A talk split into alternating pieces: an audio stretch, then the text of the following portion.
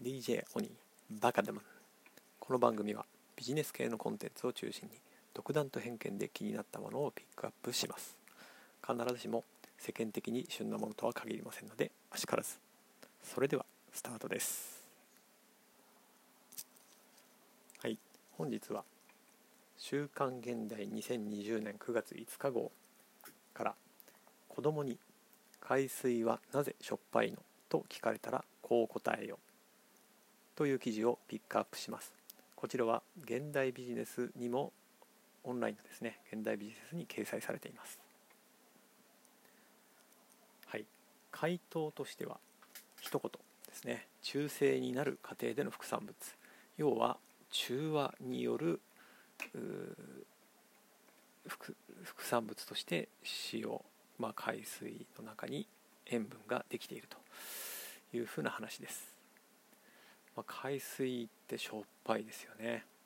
子供が海が苦手な要因の一つでもあると思います。実は太古の地球の海水はしょっぱくなく酸っぱかったそうです。46億年前太陽系ではたくさんの小惑星が集まり衝突を繰り返していました。地球にも1日数千個の隕石が降り注いで地球という星は成長を続けていきました。衝突した瞬間に発生する熱で隕石はドロドロに溶けて地表は真っ赤なマグマに覆われていました。また衝突の熱で水蒸気が発生し太古の地球は大気に包まれていきました。地球誕生から約2億年が経つと隕石の衝突も収まりました。そして地表の温度が下がり今度は大雨が降りはり降り始めました。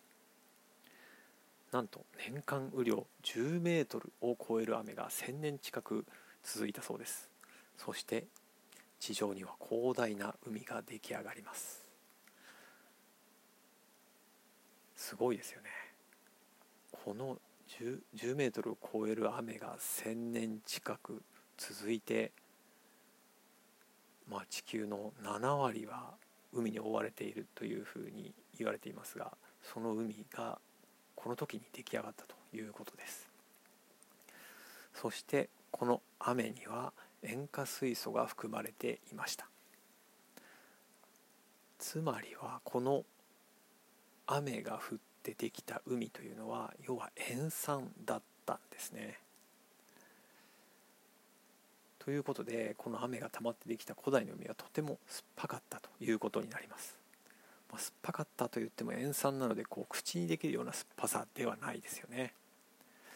そしてその酸性の海によって、まあ、地表だったり海底だったりの岩石ですねなどに含まれるナトリウムやマグネシウムが溶かされて中和反応が起きて塩ができるということですね。酸性とアルカリ性が混ざって中性になりそしてこの化学反応と同時に生まれるのが、まあ、塩塩とも言います、はい、塩といっても塩塩っていうのはその塩化ナトリウム以外のものも含まれるので、まあ、いわゆる塩ですね。現在海水には約3.5%の塩塩が含まれていてうち約78%をいわゆる食塩。塩化ナトリウムが占めています。海水に含まれる塩には他に苦みを感じさせる塩化マグネシウム。いわゆるにがりですかね。こちらは10%ほのかに甘い硫酸カルシウム約4%もあるそうです。そして海水を蒸発させて作られる天然塩の複雑な味わいは海水に含まれるさまざまな塩塩によって決まるそうです、はい、こちらはえーと、みんなが知りたいシリーズ「海水の疑問50青山堂書店」という本からあ引用されているようです。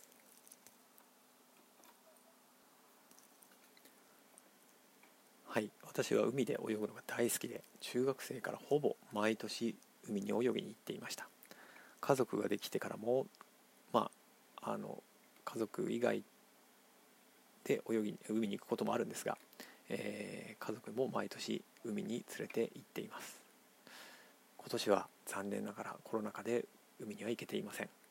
海に行きたいですね。泳ぎたいな。今日も最後までお聴きいただきありがとうございました。それでは皆さん今日も良い一日をお過ごしください。DJ オニーでした。See!